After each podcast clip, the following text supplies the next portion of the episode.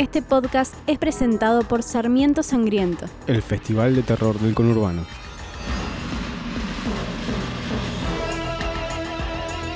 Tierra Negra es la discusión sobre el género terror en todos sus formatos.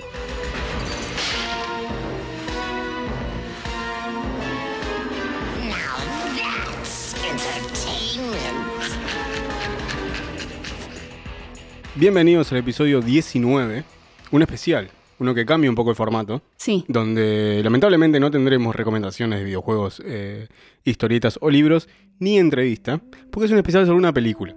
Obviamente ya se dieron cuenta que es de Lodge, porque lo dice en la descripción,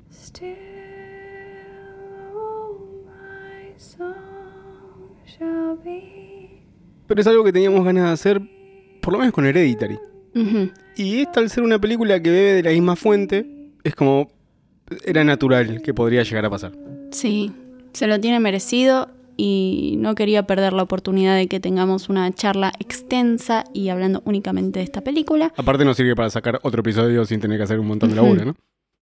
Eso es espectacular. Fundamental. es. Bueno, esta- arranquemos ya con esta película Sí, sí. sin dar muchas más vueltas.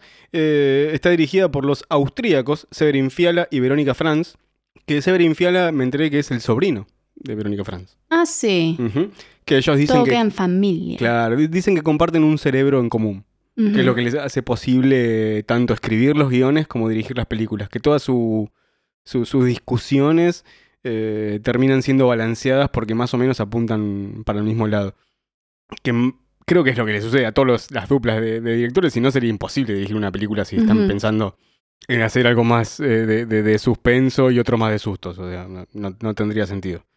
Está escrita por ellos y por Sergio Cazzi, sobre la idea de este último, que fue entregado a Fiala y Franz por la productora. Y ya vamos a ir a la productora. Esta vez eh, de producción inglesa y norteamericana, porque su primer largo había sido de producción austríaca, que es Ixi Ixi, En criollo, Veo Veo. Y más Y- común, Good Night Mami. buenas noches, mamá. Exacto. Eh, es una película hablada totalmente en, en alemán. Y que me acuerdo que yo la, la- la- la vi por primera vez a través de, un, de recomendación de un blog que se llamaba Ocupas, que era un blog de cualquier cantidad de cosas, de bizarreadas, y cada tanto tiraba películas eh, copadas para ver. Ahí también descubría al corto Kung Fury, que está muy bueno, está todo hecho en los 80 con estética retrofuturo y esas cosas, donde su compañero policía es un rinoceronte. Eh, no, es un, un triceratops, creo que es. Es un, un dinosaurio que es su compañero de, de policía. Eh, y él hace Kung Fu, bueno, por eso se llama Kung Fury. Pero bueno, en esta página descubrí Good Night Mami, me acuerdo que la vi dos veces en término de una semana y la vi una tercera mostrándosela a, a mi viejo y a mi hermano. Me había gustado mucho. Y cuando surgió, después yo te la mostré a vos eventualmente, porque una de las películas... Sí, bueno, bueno, igual yo la quería ver. No es como que vos me la mostraste, porque eh, yo, yo también la había visto en varios blogs. Sí, La, porque, te la re- vi en un blog, ya que vamos a hablar de sí, blogs. porque te recuerdo que yo hice columna en la radio cuando empecé Sí, en la y- radio. Y, si escuchás eh, la columna en la radio, yo- vas a, vas a si, si vas al Radio Cat, si existía el Radio Cat en esa época, no, no existía. No, está en Evox esa... Bueno, la- lo voy a buscar. En el que decía, ah, sí, yo escuché de esa película, todavía no la pude ver porque no tenía internet. Pobre. Sí. No se escucha yo digo, falso. Eh, bueno, eh, a través de que surgió que esta película que estaban haciendo eran de los directores de, de XXX, digo, bueno, hay que verla porque es una película que nos gustó mucho y siempre estamos tratando de seguir a los directores que nos gustaron mucho. Lo que tardó en caer el torrent de esta película. Digo, Muchísimo. fue estrenado a mitad del año pasado la, la película, en los festivales por primera vez, y después empezó a tener estrenos comerciales a través de fin de año, y ahora Sí. a principio de año, antes de que, de que se fuera toda la mierda. Y encima, o sea, si lo pensás en la cantidad de blogs de terror, la cantidad de, de espera que tenía esa película, es increíble que haya tardado tanto en llegar el torrent. Encima en llegar el torrent que llegó, eh, espectacular, o sea, una buena calidad, digo, nunca llegó algo menor. ¿Qué suele pasar con este tipo de películas? Digo, Es que no hubo casi proyecciones eh, multitudinarias. Ese es el tema. Y tardó mucho en llegar al VOD. También tardó mucho en llegar a las plataformas, que es, o sea, si ustedes quieren, están esperando una película y quieren saber cuándo va a caer el torrent, tienen que ponerse el recordatorio en, en Google eh, Calendar para todas las veces que surja la noticia de que ya cayó en Shudder o en Netflix o en. Amazon o en iTunes, ahí es cuando ni bien cae, ya hay un alma caritativa que se está ripeando el, el, el online para que la podamos ver.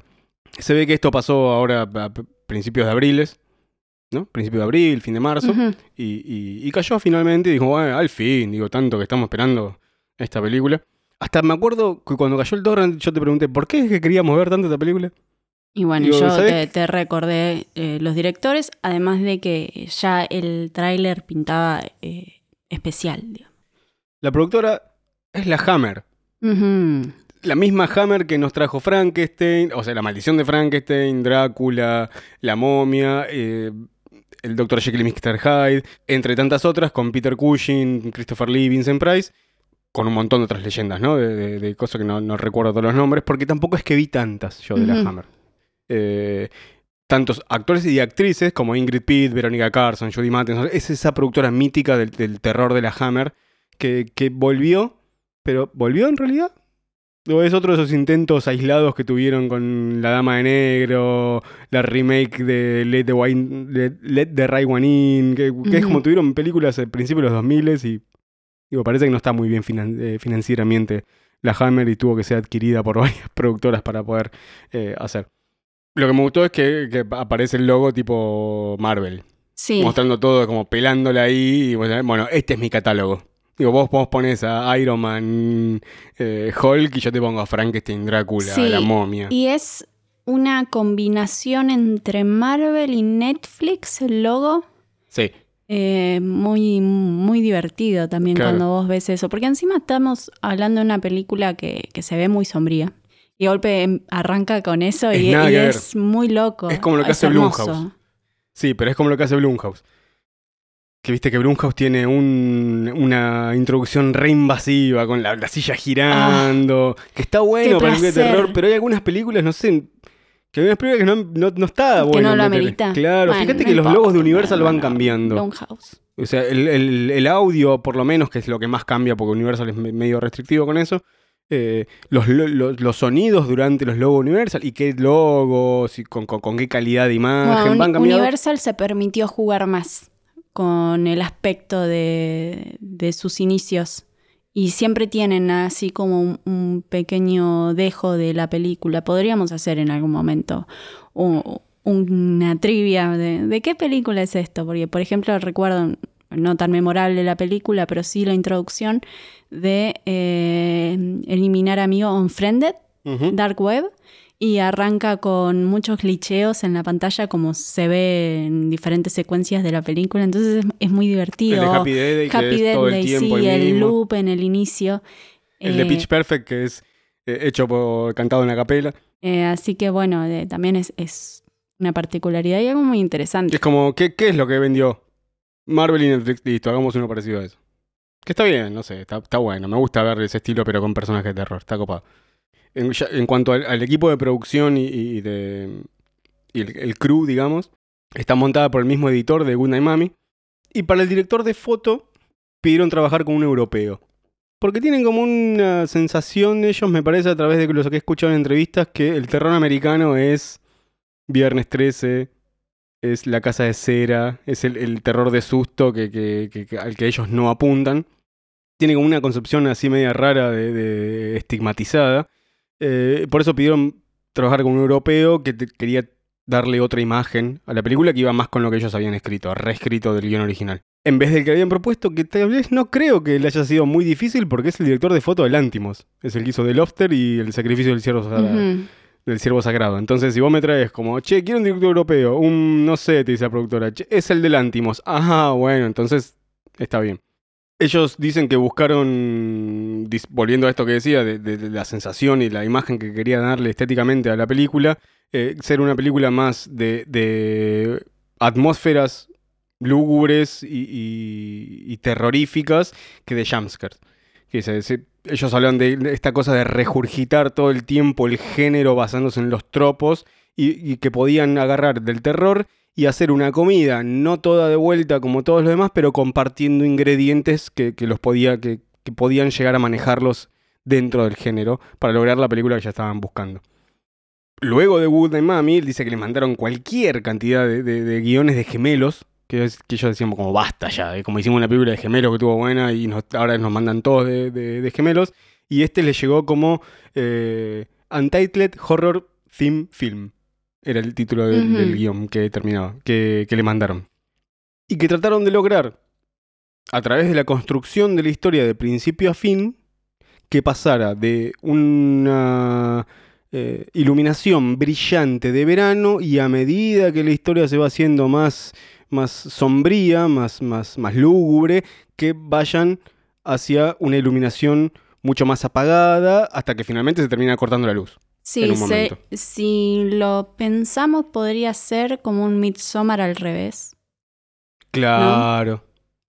Que, digo que bebe de la misma fuente, decía al principio del, del episodio, porque tiene, está muy emparentado a la forma de contar de Ari Aster, eh, a no sé, a Viene de Noche, eh, The Wicked Man también podríamos decir, que hablando de Midsommar, que son esas que se cocinan a fuego lento, las historias que se van, se van haciendo de a poco.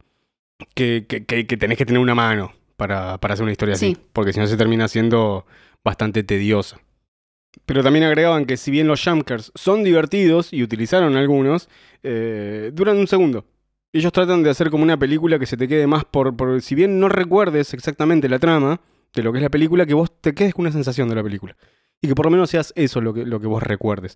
Más que por el susto divertido la primera vez. Que ellos dicen que ven películas de eso que les gustan, que, que- son divertidos, pero no es el tipo de película que les gustan hacer. No les gusta la etiqueta tampoco de, de, es una película de terror.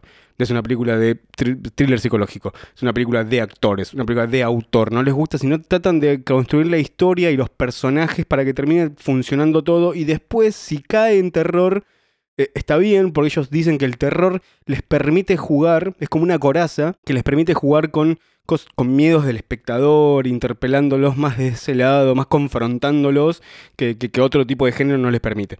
Que, que no es que se niegan a hacer terror, pero no es que, bueno, es, vamos a hacer una película de terror con todos estos tropos, tenemos que mantener todos estos lineamientos. Es algo que dice Neil Gaiman, que es, eh, eh, escribí terror, pero no, no los utilices a todos al pie de la letra. O sea, conocer las reglas del género para poder romperlas y, y- y algo que estuvo mu- muy en boca de todos con el final de, de Game of Thrones, que es subvertir las expectativas. Es como generar esos, esos cambios. No plot tweets, sino de, de, de qué espera el espectador. Digo, Neil Gaiman en un momento dijo, presentó a un personaje diciendo, eh, cuando hizo... mm, cuando él presenta en Sandman a, a Dream, dice que es eh, el hermano menor de muerte. Y mucha gente después en el correo lectores eh, decía, ¿cuándo vamos a conocer al- hermano mayor? ¿Cuándo vamos a conocer a muerte? Y él después hizo que muerte sea una mujer. Entonces estas cosas de conocer los, estereotipos y lo, que puede llegar a, es- a esperar el espectador para, para cambiarlo. Y no darle como un plot twist revelador, sino es como, ah, mira, no sabía que me gustaba esto, pero me gusta. E- eso es lo que ellos eh, entienden por cuando hacen una película dentro del género. Ya entrando a lo que es la película, pero sin spoilers, ya vamos a hablar más en Ujú. detenimiento de, de cada Para los que todavía no la vieron y que nos están escuchando. Claro. O sea, eh, para los que les estamos vendiendo la película, Claro. todavía vamos a hablar un poquito sin spoiler. Me parece que a través de la, involu- de la involucración de uno de los personajes con pasado sectario de sectas, termina siendo la película una declaración hacia las religiones y el consumo literal de esos escritos. Como muy por- una cosa que sub- subyace muy, muy por debajo. La película trata sobre una, una cosa, y eso está bastante central también, pero creo que como que termina siendo como una crítica a- a- a- al fanatismo. Sí. Y eso me parece, me parece interesante meter en una historia que, si bien tiene que ver con otra cosa, Sí, es, es una especie de lectura más general, como el resultado final del cómo afectan las creencias eh, tan estrictas. a la cabeza de una persona desde su nacimiento aparte, porque es una persona que este personaje es una persona que nació con eso ya. Y es una sucesión caótica de decisiones catastróficas. Me lo tuve Sí. que, que- que anotar porque lo estoy leyendo. Es una decisión caótica. No, es una. Vuelvo a lo que tenía escrito. Es una sucesión caótica de decisiones catastróficas. Todo el tiempo malas decisiones. El padre y sus horrendas decisiones, todo el tiempo. Es como todo mal. Los pibes hacen malas decisiones, la mina hace malas decisiones. Alicia Silverstone hace malas decisiones. Los eh, chicos. Claro, por eso los pibes. eh, ella también, eh, Grace. Riley Q. Sí. Digo, el padre es como seguir con el casamiento, imponer la relación, la Navidad juntos, una vacación. Es como todo mal. Es como la falta de interpretación de, la- de tu entorno, de la situación, de lo que necesita tu entorno. Es como siente, siempre eligiendo lo opuesto. Y eso es como que va desencadenando todas situaciones a partir de cuando yo tuve que elegir entre una cosa y otra, elegí mal. Y es como, es a partir de eso, es como todo eso. Digo, vos pensás en todo lo que hacen los personajes y es como, podés hacer una u otra. ¿Qué elegís? Esta. No, pero es mejor la otra. Bueno, pero yo hago esta. Y eso es lo que va haciendo como esta pelota de nieve a- hacia el final de la película. Y está bueno cómo se cuentan dos líneas la conexión de ellos. La conexión del padre con, con- con la nueva mujer.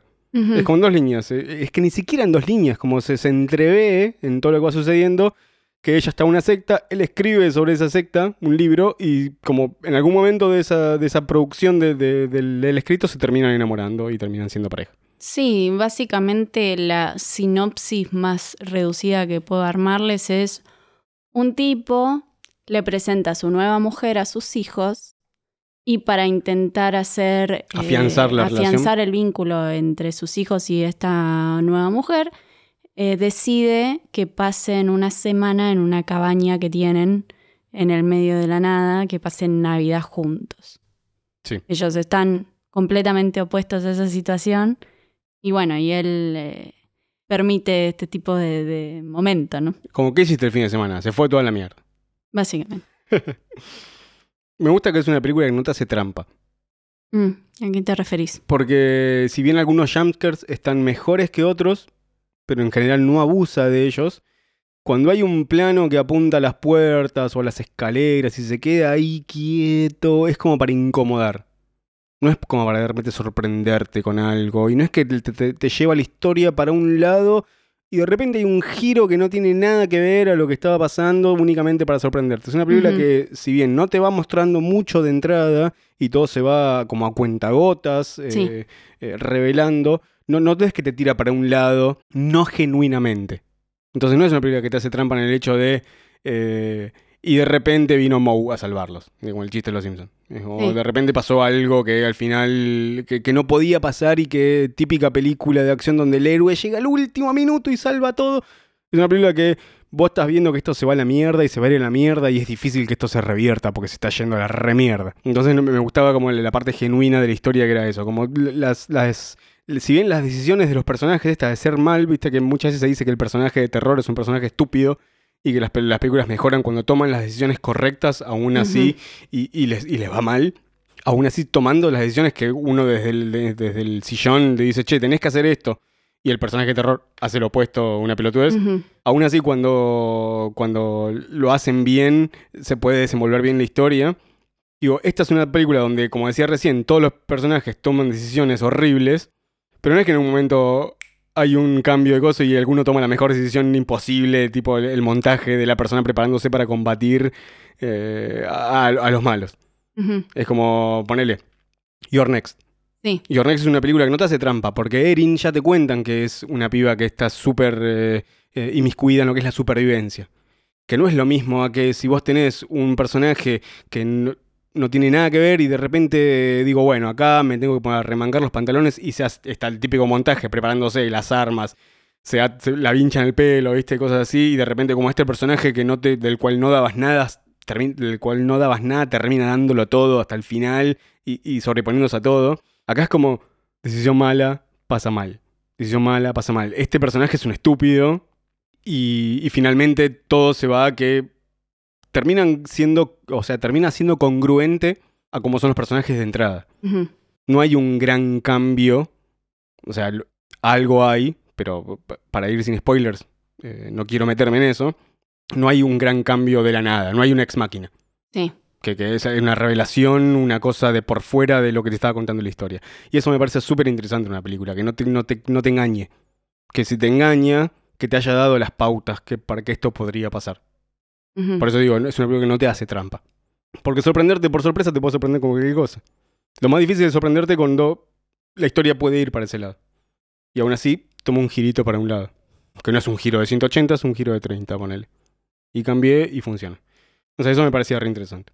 Y, y yendo a cómo estaban filmadas, que decía que, que en estos planos raros, de, de- de- no raros, sino de mostrando una puerta o, o cosas que se quedan ahí. Me gustaba cómo estaba filmada también Alicia Silverstone y Riley Keough, cada una en su momento en específico, pero encuadradas en el tercio del plano, viste, cuando haces la grilla, dividís en, en tres columnas la, la- la pantalla, Sí. que generalmente lo más común es que estén o en el centro o en un costadito, que es algo Sí. más lindo que, que estéticamente que se ve. Pero viste que se dice que no se suele usar, que vos dejes mucho espacio atrás de la persona. Digo, como siempre tiene que estar, la persona tiene que estar, el, espacio muerto tiene que estar delante de sus ojos, que es donde está mirando. Aunque se suele hacer muchísimo ese plano, de dejar todo el espacio atrás, por cuestiones estéticas eh, o por narrativa visual, acá me gustaba que se las notaba como fuera del eje. Cuando, cuando Alicia Silverstone está hablando, cuando le lleva a, lo- a lo- los chicos a- al padre, y ella está hablando con él, y hay un momento en el que cambia, la ve a ella ahí, cuando él le dice, no, no está acá, y, y ella está filmada con mucho espacio atrás. Y me, me gusta porque siem- siempre, cuando veo ese plano me, da, me queda en la cabeza eso que habían dicho de que ese, pla- ese plano suele darse para incomodidad de- visual. Y como que te, siempre, cuando lo veo, es como me están intentando mostrar esto, que el personaje no está bien en esta toma. Digo, no está sintiéndose a gusto. Eh, y lo vi tanto en ella como... ¿Cómo es que me decís que llama el personaje? Si no digo el apellido mal todo el tiempo. Grace. Eh, Grace tiene un momento también así, donde se la enfoca con mucho espacio detrás también ella. Y, y está, y está muy bueno eso, porque te va, sin decírtelo ni que el personaje lo ponga en palabras, eh, te, te está mostrando que el personaje no está bien en esa situación, está fuera de eje, está corrido. Y eso, y eso es una de las cosas por lo cual me, me quería ver esta película, porque ellos demostraron tener una, una destreza visual en Good Night Mommy que me, me gustó muchísimo. Algo que no me gustó tanto es el sobreuso del, del ojo de pez del, del- del lente que hace que todo sea más grande aún en situación, en, en lugares reducidos. Porque si vos pones un personaje muy al borde del plano, se le termina deformando un poco la cabeza. A veces lo notaba eso, pero quisquilloso. Totalmente. Sí. ¿Tienes algo más que decir eh, antes de irnos a los spoilers? Eh, les diría, Sí.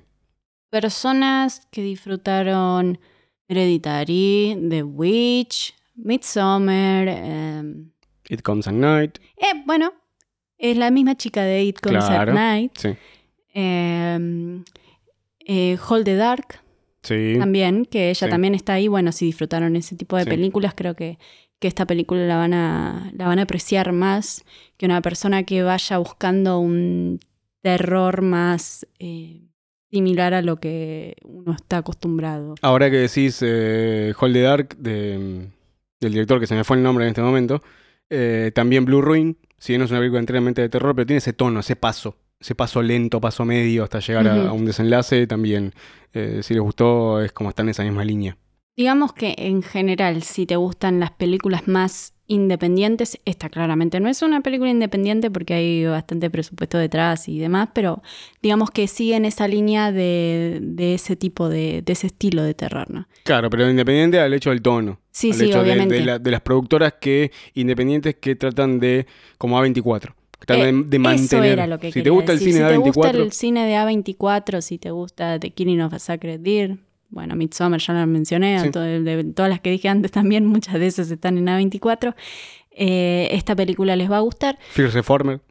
totalmente, o sea, es ese tipo de, de búsqueda del terror. Sí.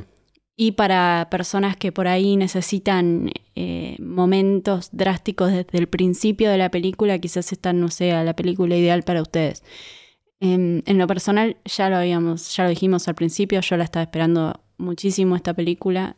No se dejen llevar por el hype, porque siento que muchas de las reseñas que nos han llegado a nuestro Instagram, Tierra Ujú. Negra Terror, Sí. eran como esperaba más, o después de tanta espera, la verdad que me desilusionó. Que está Eh, bien. está bien, Que es pero... que, pues, te puede pasar, porque tampoco es que nos gustó a nosotros, nos tiene que gustar a todos. Sí, bueno, pero hay que intentar eh, sacar eh, la presión de la película. Digo, una película. Sí, sí, sí, sí. Entiendo. no, tiene que cumplir expectativas. Es, Es, como una cuando un amigo más. viene con la mejor película del Checha, Ujú. chabón, esta película está genial y vos la ves y como, "Ah, al final no estaba tan buena como me la vendió. Y eso tiene que ver, que lo decimos creo que básicamente todos los Sí, episodios. pero bueno, de- bajemos las expectativas, Sí. porque en cada película tenemos que verla como si fuera algo más que apareció, sin tener todos los galardones que puede tener detrás. Por eso está bueno para los que eh, no están.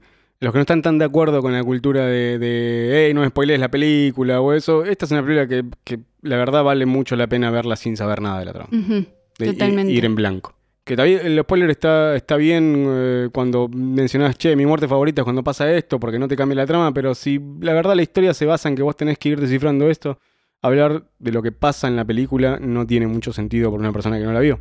Y así termina este especial de Tierra Negra Terror. Eran regarcas, ¿no? bueno, ahora vamos de lleno con todas las cosas, el super análisis. Super análisis, ¿viste? Ya le ponía expectativas al Sí, análisis. Em, por eso, si no la vieron, ya váyanse, porque lo primero es un lindo spoiler que está bueno verlo de entrada sin saber. Así que vayan, véanla, vuelvan. Lo primero, copado para marcar, es que Alicia Silverstone se pega un cuetazo.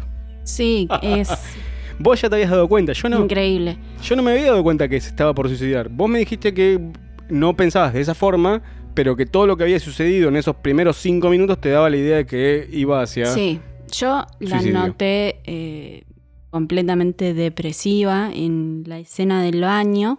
La película empieza, ellos todavía están en su casa, la nena está jugando con su casa de muñecas. La casa de muñecas generó eh, muchas situaciones, después vamos a hablar también de esto. Sí. Pero bueno, la- eh, cada uno está en la suya, ella va al baño. Ya el baño me incomoda. Digamos que Hereditary no inventó la casa de muñeca en la No, película. no, pero bueno, ya vamos a hablar más a lleno de eso. Vamos con la, la parte de Alicia Silverstone, Dale. digamos, la secuencia de Alicia Silverstone. Ya Que por favor, baño- denle, para que te, perdona que te interrumpa, Sí. por favor, denle más papeles. Sí, Porque la verdad por no favor. sabíamos que estaba tan preparada para esto. Siempre la vimos como la, la piba del De de Clueless. Clueless, del Ni video de, de Aerosmith y Batichica, y, y, digamos una piba que desapareció del mainstream. De babysitter. Claro, y, y la verdad que es, es increíble, está a la altura de cualquier otra actriz que podamos eh, pensar hoy como una actriz que- de, de- de Bueno. carácter para mostrar. ¿Por qué es como este pedido de denle más papeles a Alicia Silverstone? Porque tiene un papel muy chiquito en The Killing of a Sacred Deer, También. que es muy perturbador Sí. en su mini escena. Y vos decís, eh, ¿por qué? ¿Por qué una actriz que, que ya consistentemente trabajó en muchas películas y que está haciendo bien lo que está haciendo y que está intentando entrar a otro eh, abismo en lo que es su carrera? ¿Por qué no? Eh, digo, ¿Y por Está qué se bueno nos tuvo que ir también- tan pronto? Está bien también por el hecho de te mate un personaje a los cinco minutos de un actor importante. Sí. Que si bien no es un actor importante hoy, es una es una cara conocida. Y creo que también eh, lo que decimos de que es una actriz que ya vimos en Ni Idea y ese tipo de papeles más estúpidos en general. Bueno, No, pero es, es un papel Sí, muy sí, sí, sí. básico el que suele tener ahí. El contraste con este tipo de roles es muy fuerte. ¿No? no es lo mismo ver una actriz que vos estás acostumbrado a ver en este tipo de papeles como Grace con ver a Alicia Silverstone. O sea, lo que te genera ver a alguien tan Sí, icónico y en un a- rol tan diferente es bastante positivo. fue ver a Jim Carrey en Eterno Resplandor. Fue ver, eh, va a ser ahora ver a Kevin James, el de, de King's Queens, en la película donde hace de un supremacista que busca, que quiere matar a una pendeja. O el rol de Jordan Peele en The Twilight Zone. Digo, una persona que siempre, bueno, ahora se dedica al terror de lleno, sí, sí. es un crack en el terror, pero digo, una persona que solemos ver en comedia, eh, tener un rol tan serio es como que te, que te desencaja, ¿no? En esa situación. Vean Eso que me vean que Kate and Peele, porque ahí se muestra el amor que tienen los dos por el terror. Tanto Keegan como, como Jordan tienen un amor por el terror y hacen unos sketches que están muy eh, ambientados en, en estética y en situaciones de terror que, que- que son tremendos, son hermosos. Bueno, continuando con esta secuencia de por qué yo lo vi venir, el baño, ella se pone a llorar en el baño, o sea, eh, claramente ya sabemos que está mal, no sabemos por qué todavía, pero ya el baño, el, el baño con dos bachas, o sea, ¿a quién se le ocurre eso? no? Eso me Te dan indigna, ganas de suicidarte de, indigna. de limpiarlo nada más. Sí, pero aparte, o sea, imagínate vos una persona que está lidiando con una separación, con dos hijos chicos, una mujer muy joven, y tener que ir todos los días a un baño que está hecho para dos personas, para, para compartir con tu pareja, debe ser horrible. Sí. O sea, ya en esa situación ya ves como que te pone mal. Lo lleva a los hijos en el auto a la casa del padre. Antes de eso se estaba maquillando, se estaba poniendo labial para verlo a él. Sí. O sea, eso ya te setea que a ella todavía le importa esta persona o que quiere generar una situación. Y ahí sucede toda una situación en la que vos ya decís, este tipo es un garca.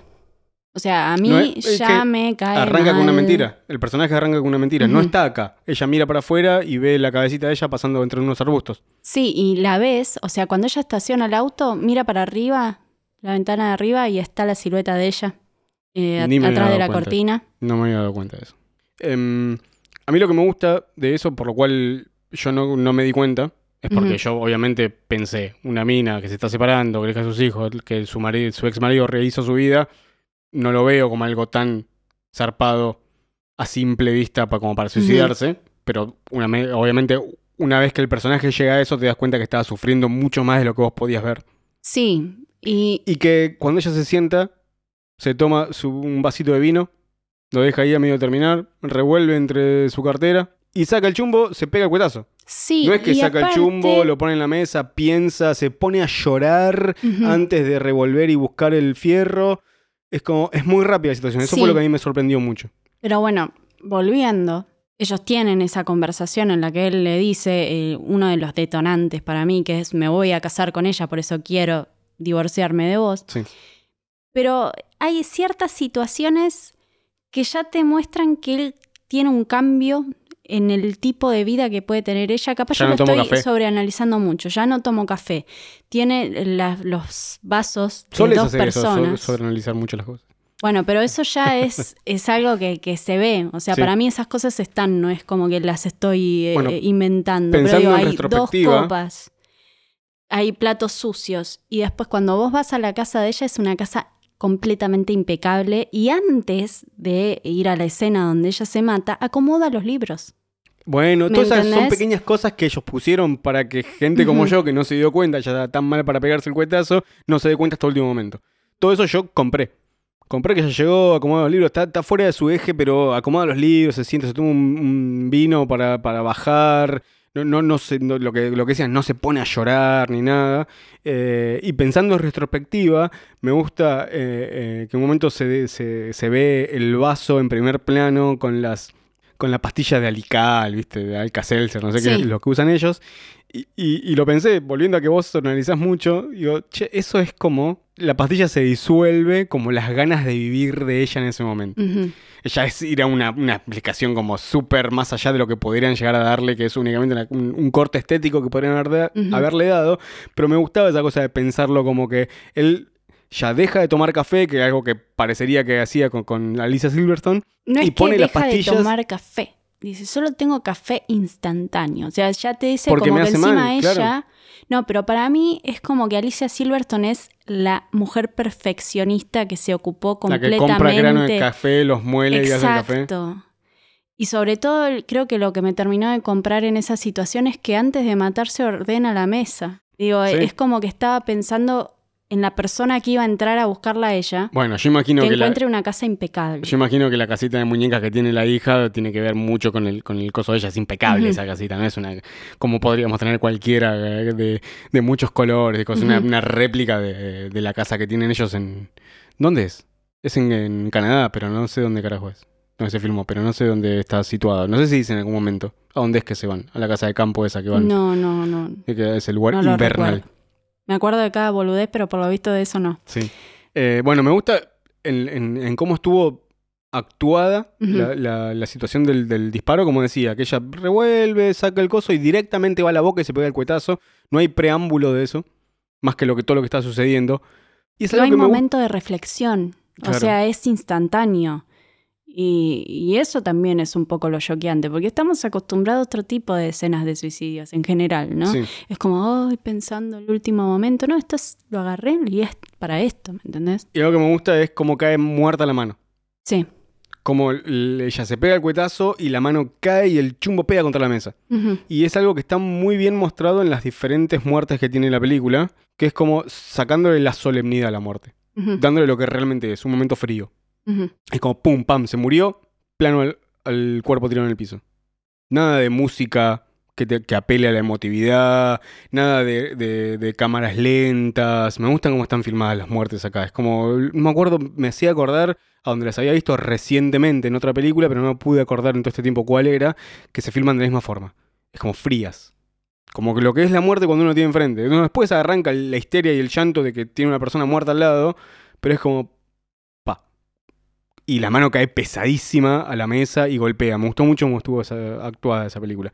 Pero creo que capaz que tenemos que avanzar porque debemos estar hace como 15 minutos hablando de los primeros Sí, 5 bueno, minutos. bueno.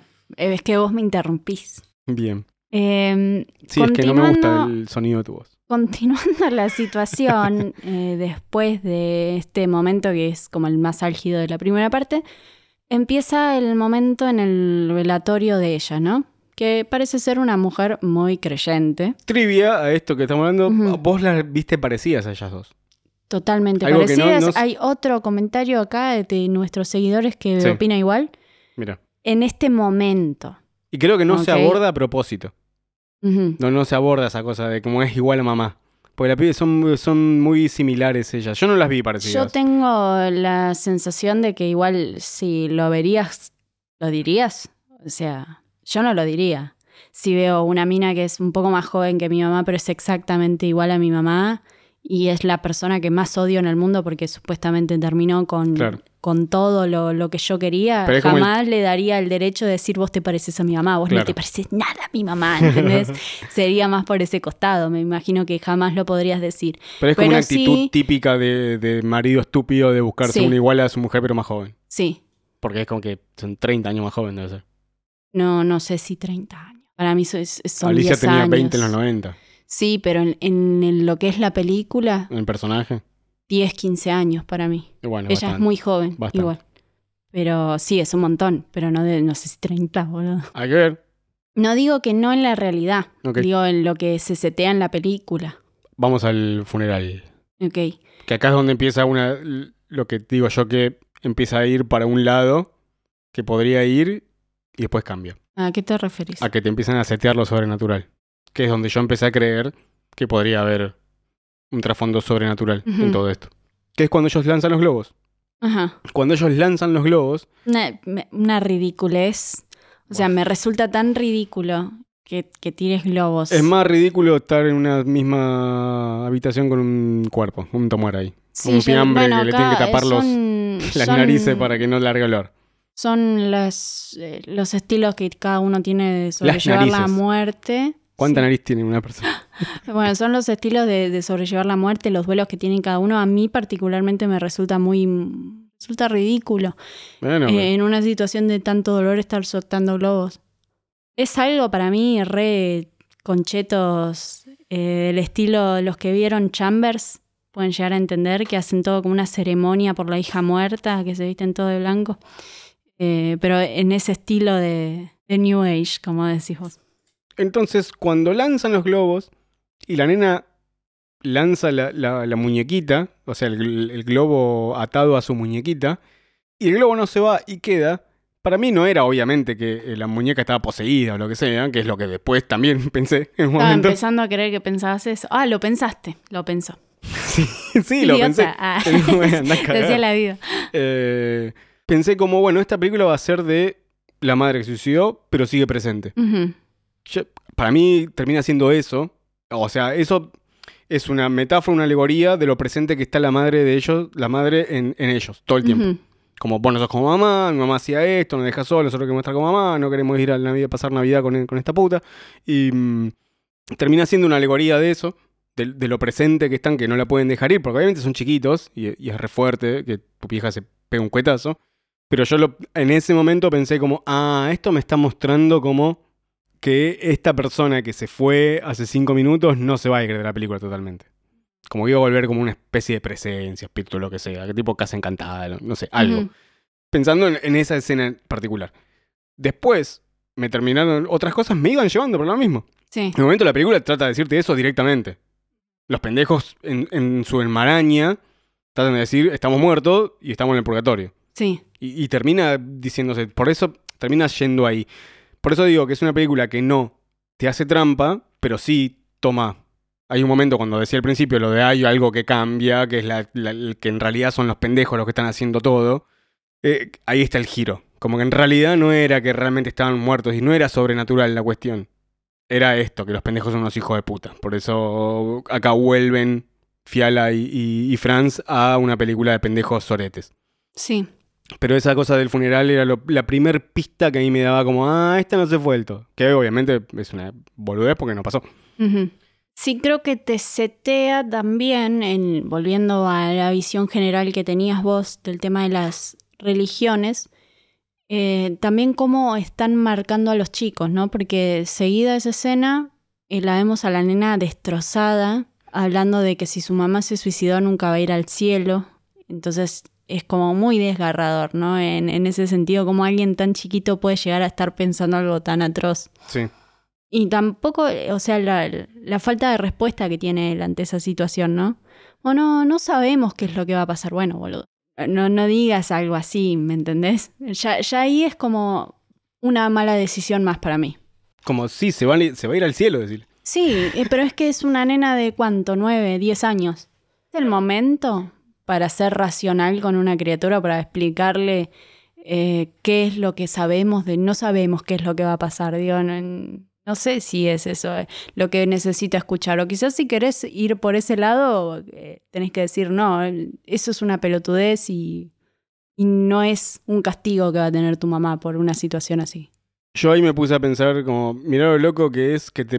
que, por eso decía, yo quiero pedir perdón acá si hay gente creyente que nos escucha y, y nosotros nos bardeamos un poco con, con- con las creencias de otra persona. Pasa que nosotros no creemos y nos resultan irrisorias ciertas cosas, pero entendemos que la gente pueda creer en esto y, y- y las religiones y todo eso, pero aún así nos van a escuchar burlarnos mucho de ciertos conceptos religiosos. Pero es que aún si no me burlara de eso, si, si lo tomo como algo real, me parece que si hay una persona tan chiquita que cree eso, es horrible, primero. Es que yo lo que iba a decir es que mirá lo, estúpido de estar planteándote una mejor vida en otro mundo que tuvieron que poner como que si te matas no vas. Porque la- mucha de la religión se basa en que lo mejor está después de la vida.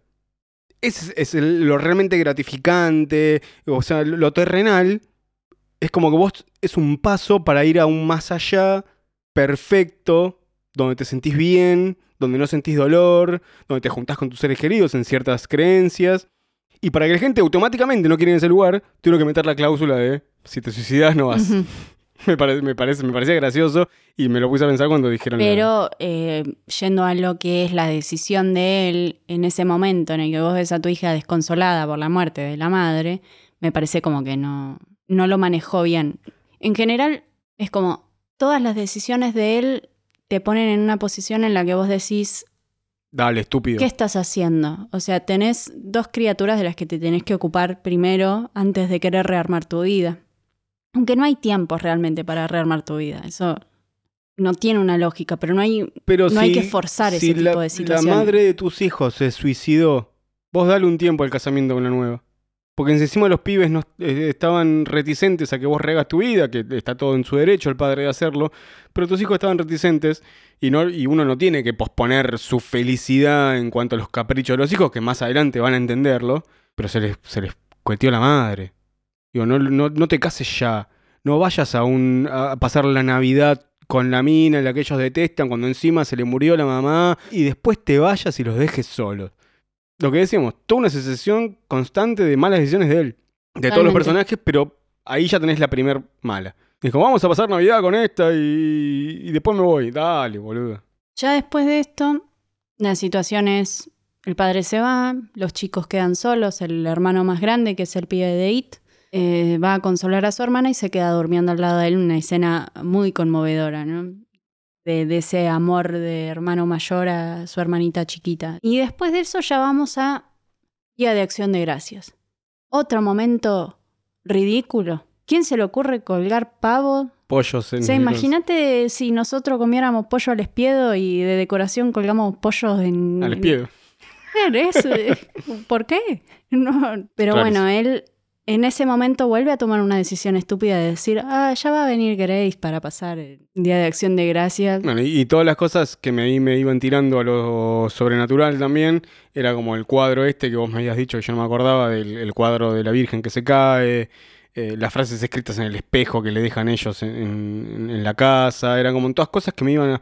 Ah, puede haber algo acá que no es únicamente de terror de familia, que hay, hay- hay algo más. Sí, bueno, si ya avanzamos con el, la llegada a la casa, No, tienen un viaje bastante incómodo en el que ella tampoco se maneja de la mejor situación. Es la primera vez en la que la vemos presente. Vos sos una mina adulta. Y es rara, y, y la vemos rara. Ya nos había seteado el pibe que dice, esta chica es una psicópata, es una de las que hablaste en tu libro. Claro. O sea, él ya sabía cómo se habían conocido, ya sabía un poco de la historia de ella, que nosotros recién nos metemos en esa parte, de que ella era la única sobreviviente de una secta. Ellos hacen una pequeño, un pequeño research en la computadora del padre, en los archivos que tiene de esa secta por el último libro que sacó y ven cosas horribles. Eh, en esas tomas de tipo phone footage Muy, muy creepy. todo y eso. en una última escena que llegamos a ver, la vemos a ella frente a un espejo. eh, Que no sabemos que es ella porque es otra actriz, más jovencita. obviamente, tiene 12 años. Eh, y bueno, y después cuando la vemos en esa primera escena en la que aparece en el auto, eh, ya nos damos cuenta que es una piba que no está. O sea, que no está como en control de la situación, ¿no? Lo, lo mismo que vos venías Todo lo, diciendo. que, todo lo que ella va haciendo la deja parada como una delgada línea entre de inestabilidad. Y ella como cuando entra a la casa y arrastra la valija como una como con desgano, como te la, corporalmente te van mostrando sus gestos como algo que no está bien. Que es esto de que ella está saliendo, que si bien ya salió hace tiempo de esta secta, está todavía como ahí flaqueando. Necesito tomar mis pastillas, que ese es el- lo que lo trae en la realidad, eh, su medicamento. Y, y me gustaba que todo, toda la forma en la que ella se maneja con los pibes, cómo se, cómo, cómo va tomando las actitudes, la, la dejan parada siempre en esa línea de que vos no sabés si realmente está loquita o, o es una persona ya adaptada a una vida fuera de la secta. Que es normal porque es- se está tratando de acomodar a una vida eh, fuera de, de ese culto. Tratando de acomodarse donde ella puede tomar sus propias decisiones. Que no están Bueno. delimitadas de su nacimiento por un, por un bloco de mierda. Y ella dice que eh, el perro, Grady, creo que se llama, ¿no? Sí, como el conserje del resplandor. Y bueno, tiene muchas particularidades el resplandor, eh, muchas referencias en esta película, ¿no? ¿Cómo cuál? Básicamente el lugar inhóspito en el medio de la nieve, Ah, pero claro. ellos eh, dicen que mm, mientras la grababan se sentían como que estaban en el resplandor, porque ellos se hospedaron en un hotel en el medio de la nada muy similar al hotel Una de The locura, Shining. una locura eso que hicieron. Y eh, datos, de, datos curiosos. Sí. Eh, dicen que eran los únicos huéspedes en el hotel, entonces había veces en las que no, no les daban la comida. No tenían para comer porque dicen, no, son, son re pocos huéspedes. Sírvanse ustedes o vayan a comprar a un Walmart o un coso de pizza que tenían re cerca ahí, pero era el único que había. Ella- porque aparte ellos me gustaba de esta cosa que me pasaste vos, donde encontraste toda esta entrevista donde hablaban de esas cosas, que mm, dicen que si bien sabemos que los actores pueden actuar de sentir frío, está mejor si les damos un poquito de un empujoncito y les hacemos sentir frío de verdad. Que ellos querían cortar la calefacción de la casa y el sindicato de actores no le dejó. Dice, eso pasa acá en Estados Unidos. En Europa esas cosas no pasan. Podríamos haber cortado la, ca- la calefacción tranquilamente. Eh, dice que el seguro y, el sindicato no les dejó cortar la, calefacción. Pero tenían, querían que los actores sientan esta cosa de aislamiento, de cosa lejana. Por eso dice que no filmaron el final antes. Que por logística y producción, los productores han dicho, che, mejor filmar el, el final antes. Pero ellos no querían decirle a los actores en escrito o en palabras todo lo que había sucedido hasta llegar a ese punto culminante. Querían que lo sientan, que haberlo actuado para que se den cuenta realmente cómo deberían sentirse. Eh, entonces dice que fue algo similar a lo que hicieron con Gunda y Mami, que Sí. no le habían dado el, el guion a los pibitos, se lo iban dando de a poco, eh, lo filmaron de manera secuencial, casi de principio a fin. No como, che, hoy nos conviene filmar el final, hoy nos conviene filmar la, el- la, par- la Claro, primera parte del segundo acto. digamos, Lo hicieron sí. principio, medio y final. Y el otro dato curioso que les quería decir, porque ya hablamos de la escena de phone footage, es que el pastor de esta secta es en realidad el papá de la actriz. Sí. Lo- le dijeron, che, me gusta tu papá. por una videollamada donde ella lo llamó por- como si fuera por videollamada de. WhatsApp. Le dijo, che, conocés a los directores. Ellos lo vieron y dijeron, tenés que estar en la película. Así que, bueno, y todo queda en familia con este grupo de directores. Bueno, ¿en qué estábamos? Vamos a ir por- punto por punto, escena por escena. No, no digo escena por escena, pero si queda algo interesante de, de donde veníamos. Estamos ya en la casa. Ah, no, lo, lo que iba a decir era que Grady eh, es el momento en el que ella habla de su nueva vida, ¿no? Y ella dice, mi papá tampoco me dejaba tener un perro. Entonces, cuando pude comprarme el perro, fue la primera decisión que tomé por mí misma. Y ahí vemos también, para todos significa un montón nuestro perro. Sí. Pero también lo que significaba y lo que representaba para ella tener a su cuidado a otra persona y poder tomar decisiones por sí misma Sí. y alejarse un poco del pasado restrictivo que tenía. Eh, también lo hace mucho más doloroso al momento en el que Que el perrito se va y Hijos de puta. Eh, Y esa Sí. también, eh, otra parte de, de el círculo del perro en la película, es que a mí me parecía muy loco que la nena le decía yo quiero tener un perro, pero mi papá no me deja, y teniendo un perro en la casa, que no le demuestre interés. Porque generalmente cuando vos conoces un chico que quiere tener un perro, eh, abraza a tus perros, ¿viste? Y es como, ay, qué bonito, ¿y, y qué hace cuando está con vos? pasa y que te ya estaban recibe?". seteados en hijaputés. Pero eso es muy importante porque cuando el perro aparece muerto, la nena llora desconsoladamente. Porque ella realmente lo quería el perro, pero se privaba de esa hermano. situación. Ella se privaba de la situación de, de estar con el perro y con ella, porque ella sabía que no era eficaz para el plan que ellos tenían que Pero ejecutar. porque está empujada por el hermano y eso es lo que a ella lo la acerca un poco a Grace y la aleja del plan. Pero el pendejo es como es re manipulador, la, la trae de vuelta y eso es lo que la, la hace flaquear en ese momento de, de- que aparece el, el- el pichicho muerto. Yo creo que acá es la parte donde entra mucho más lo sobrenatural de estamos en el purgatorio y qué tal si estamos muertos y, y que ella se, se, eh, le, le sacan las, los medicamentos para que ella no pueda tener ese, ese resguardo que tenía químicamente de, de que su cabeza esté en- en est- en- preparada para toda la situación que estaban pasando. Y creo que la, la revelación de que los pibes están detrás de todo, e- detrás de todo esto, ahí me viene antes de que lo revelen cuando el pibe se ahorca. Yo cuando el pibe se ahorca ya me di que esta es- no es una película que iría a mostrarte esto. Ahí es cuando, ahí es cuando yo me di cuenta. De que, es de que estaba un 80-90% seguro de que ya no era sobrenatural. Que todo lo que venía pensando hasta ahora e- era mierda, digamos. Que había pensado mal la película todo el tiempo. Cuando el pibe se ahorca y levanta la cabeza, ¿ves? ¿Ves que no me puedo morir? Digo, es re intrincado para que un pendejo se arme un arnés donde se puede colgar simulando que es del cuello y que, y que no se note, porque hemos visto un montón de películas donde se sigue notando que cuando se, se ahorcan el arnés está agarrado al pecho. Pero esa es como la, donde ya me da como, ah, mira, acá me la cambiaron. Y están los pibes detrás de todo esto. Zarpadísimo. Zarpadísimo lo- todo lo que se hace en los pendejos. Porque después empezás a verla de nuevo, porque nosotros la picamos un poquito después de que terminó. Y es como a fondo en todo.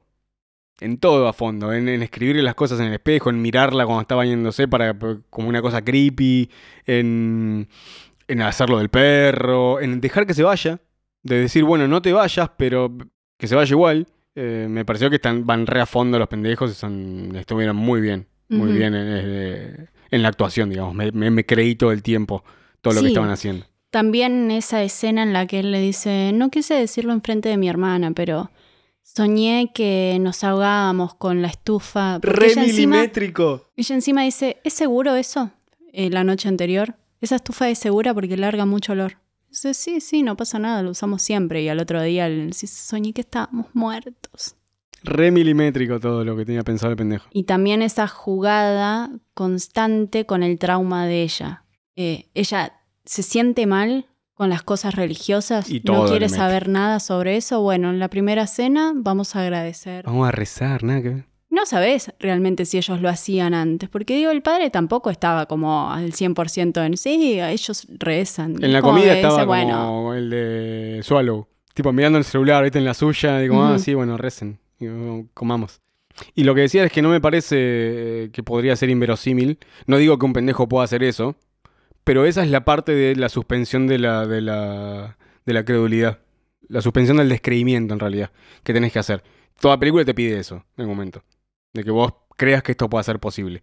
Y yo creo que estaba bien, que esta es, es el, algo honesto que me podrían ya estar pidiendo. Que un pendejo pudiera hacer esto. sí, igual no tuvo es seis meses No como es- para, para pensar el plan, ¿no? O sea, claramente no es verosímil que un pibe No. pueda hacer eso. Un pendejo Aunque tan si pequeño. ves Better Watch Out. Claro, bueno, también es otro. Pero es una que vos necesitas para tener una historia, porque si no, no hay historia. Si lo único que hace el pendejo es eh, querer matarla y le pega un cuetazo, como pasa en la, vida real, que los pendejos asesinan, pero no se crean todo un plan macabro. Creo que creo que estaba bien dentro de la historia lo que estaban haciendo. Y Ahora- compré totalmente. Esta es otra cosa en la que no estamos tan de acuerdo. ¿Vos crees que ellos querían que ella se mate? Sí, sí. Mi mamá se mató por vos, vos matate. Yo creo que Y querían llegar a ese punto. Yo creo que ellos querían generar tal inestabilidad en ella que cuando vuelva al padre la vea tan desencajada que él diga, no es seguro que vos compartas la vida conmigo y con mis hijos, así que lo mejor es que nos separemos. Sí, yo eso entra totalmente en la cuestión de que los pibes piensan todo milimétricamente. De ahí, por ese lado sí te lo creo. Pero yo lo, vi- lo sentí más por el lado de mi ma- más, mi vieja se mató por culpa de mi viejo y tuya, principalmente tuya, es lo que creen los pibes. Eh, entonces queremos hacer lo mismo con vos. Queremos llegarte a un punto total de, eso. Pero claramente puede ser porque los pendejos tienen todo tan milimétricamente calculado que, que- que tranquilamente puede ser lo que decís vos. Y ahí ves cómo también se les escapan algunas cosas de las manos, ¿no?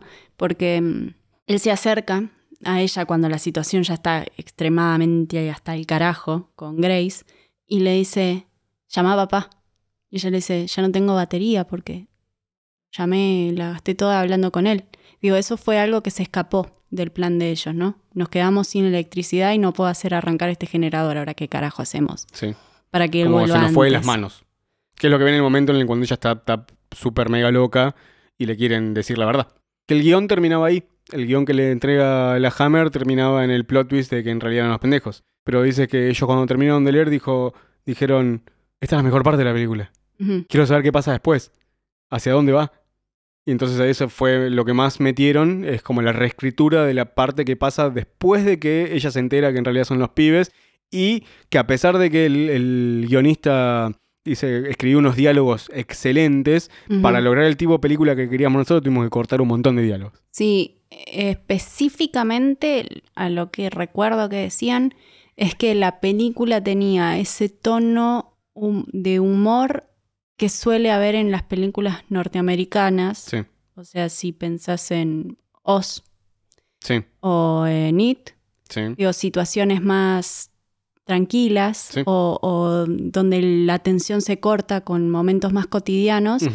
Eh, ellos querían borrar con cualquier ápice de, de situación cómica o, o situación agradable en general. Digo, no vimos ninguna situación agradable en la película.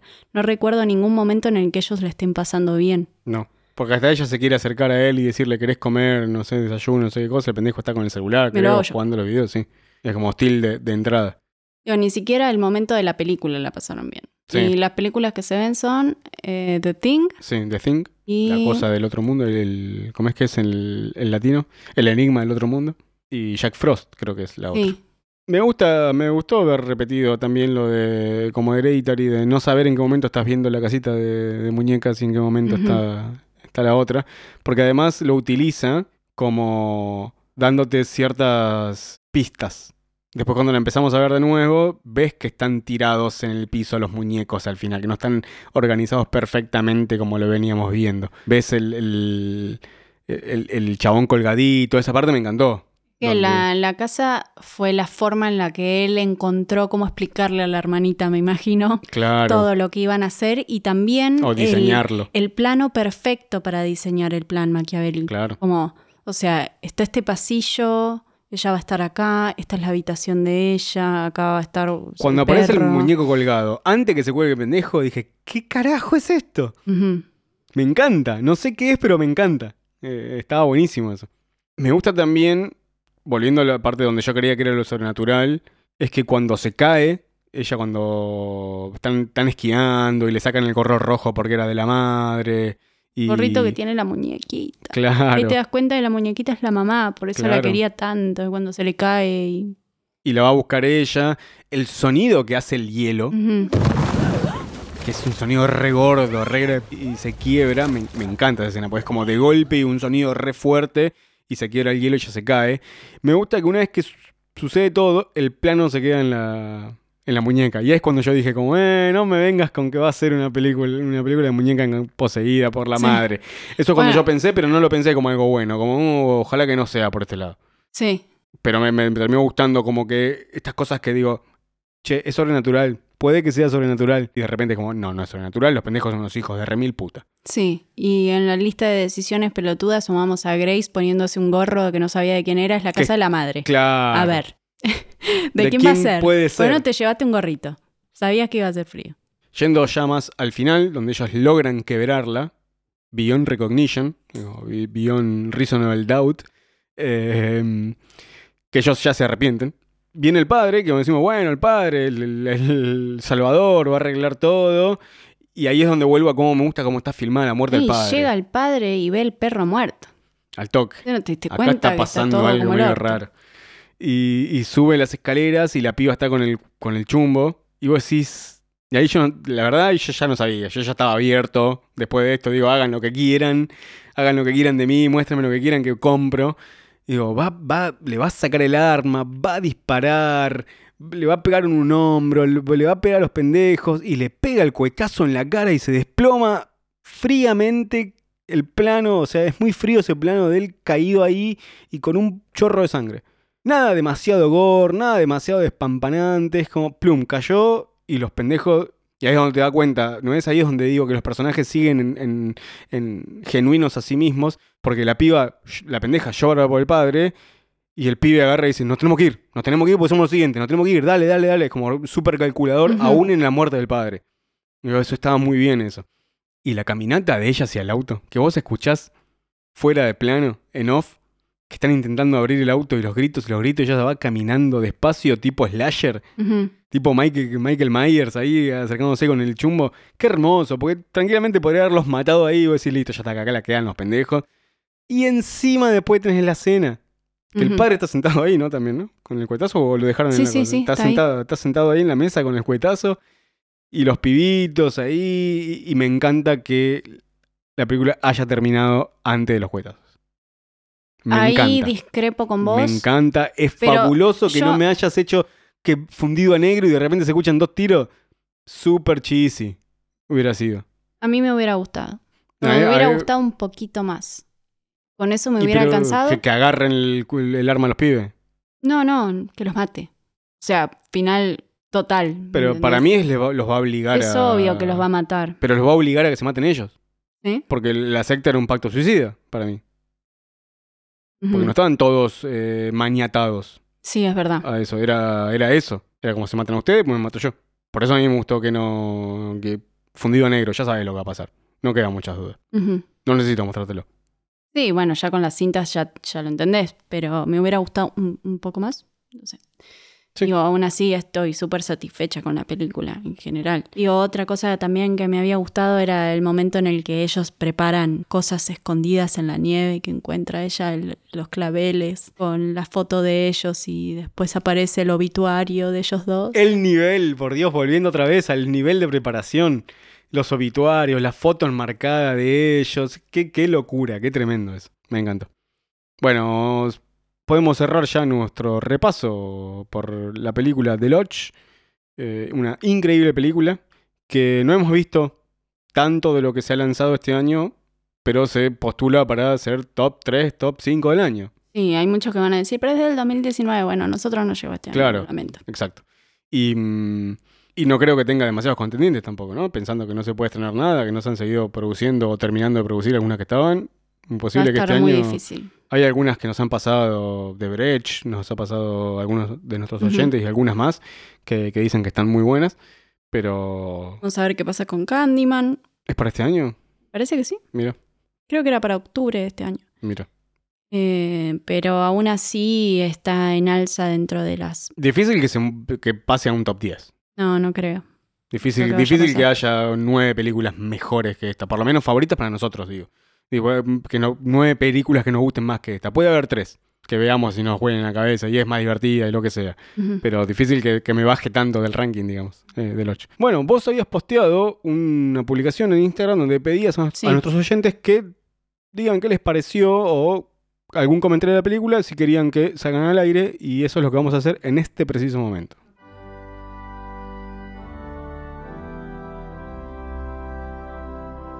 ¿Qué piensan nuestros oyentes de la película de Severin Fiala y Verónica Franz?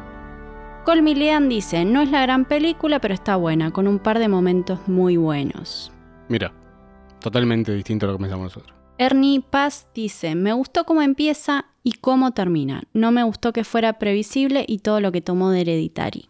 ¿Qué sentí que tomó Be- de Hereditary? bebe, de la misma fu- bebe de la misma fuente Ujú. que Hereditary. Secta, paso lento, familia, Familia descompuesta. Claro, la casita de la, de La casita, creo que la casita es lo que encrispó a la mayoría. es un deal breaker, ¿no? Que haya estado la casita en una película con un tono tan similar. Yo no sé hasta qué punto no estuvieron hasta en misma, hasta en producción las dos. ¿De qué es? ¿Del 2018? Sí. Y esta se estrenó en, en Estados Unidos en festivales a mitad del año pasado. Y no sé Bueno, hasta qué y- punto estuvo tanto en cartel o tan mostrada como para decir, le copió esto a Hereditary que funcionó acá y lo usó.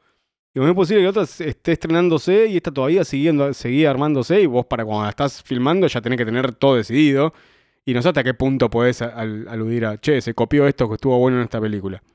Digo, pero es- son similares en eso, en que parten de, de un mismo lugar. Sí, podrían estar en, en categorías similares, En ¿no? un en un feature. archivo, Te la regalo un double feature de Hereditary de sectas, familias, loca. Pero te la regalo, un, un doble función de Hereditary y de Lodge, no, te Eh, quedas no, con la no. cabeza quemadísima. No volvés. Hay que Te ver quedás cutis. ahí como, como Grace, eh, caminando en círculos. Qué, Sí. qué feo ese momento también, ¿no? Sí. Volviendo a más situaciones eh, religiosas reinterpretadas en, en ese tipo de tortura que tiene que tener la persona por pecador. Digo, ese momento de la persona eh, de Grace arrodillada caminando entre la nieve y me recuerda un poco a la gente que va peregrinando a Luján en rodillas. Sí. Por Dios. Es como que una función doble debería ser eh, de Lodge y Mom and Dad. De Lodge Sí, y Alien sí, versus algo- Depredador. Algo que te dé un poquito de- de satisfacción. Sí. Maca Cuevas dice, me gustó mucho, pero sentí que en ciertos momentos del guion las cosas estaban medio así nomás. Tuve que ponerle voluntad para que me cierren ciertas cosas. Excelente idea, podría haber estado un poco mejor ejecutada. Capaz que va por ese lugar del, del ahorcado y esas cosas que decís vos Claro, de, de, que tener es que tan creer. milimétrico todo. Que, que tenés que ahí tenés que suspender el descrimiento, o repitiéndome mil veces con la misma palabra, de que te, te pide que, bueno, creas que un pendejo es capaz de esto. Pero yo lo entiendo, que quieras no creer y decir, che, un pendejo no. eh, O sea, es re inverosímil que pueda hacer todo esto. Y que imagino que puede llegar a ir por ese lado lo que dice ella. Sorprenderían igual las cosas que pueden hacer las criaturas. Son Sí. terribles. Crypt Keeper dice, Sí. esperaba más con tanto hype, está bien la peli, faltó más terror y drama. ¿Parece? ¿Te parece que faltó más drama? Por ahí te creo la- que te La- faltó más terror. Sí, eso Pero más drama. Capaz hubiera estado bueno explorar un poco más el proceso de duelo de los chicos. O sea, me, Eh. me hubiera gustado, eh, si vamos a lo de que faltó drama, eh, cuando vos volvés a una casa que vos te ibas de vacaciones con tu mamá, eh, ¿qué te representa? Claro, pues como fue. Ese, eso no se tocó. No Eh, hubo una, una. ¿Cómo es que se le dice? Em, Una añoranza al lugar, No, a, pero la- lo- a los momentos. cuando, cuando vos te, en duelo, no hay un duelo de los chicos en la casa de que vivían con su madre, no, de repente es como mi pobre angelito Sí. y hacer cosas. Pero bueno, eh, eso sí me hubiera gustado un poco más, ver un poco más de- de- del recuerdo de la madre. Desocupable dice, me encantó, lo mantiene a uno dudando mucho. Desocu Pablo, Sí, qué gran excelente nombre. nombre. Me encantó, lo mantiene a uno dudando mucho, no solo sobre lo que está pasando en verdad, sino quién es el bueno o el malo, y el final es tan apropiado como aterrador.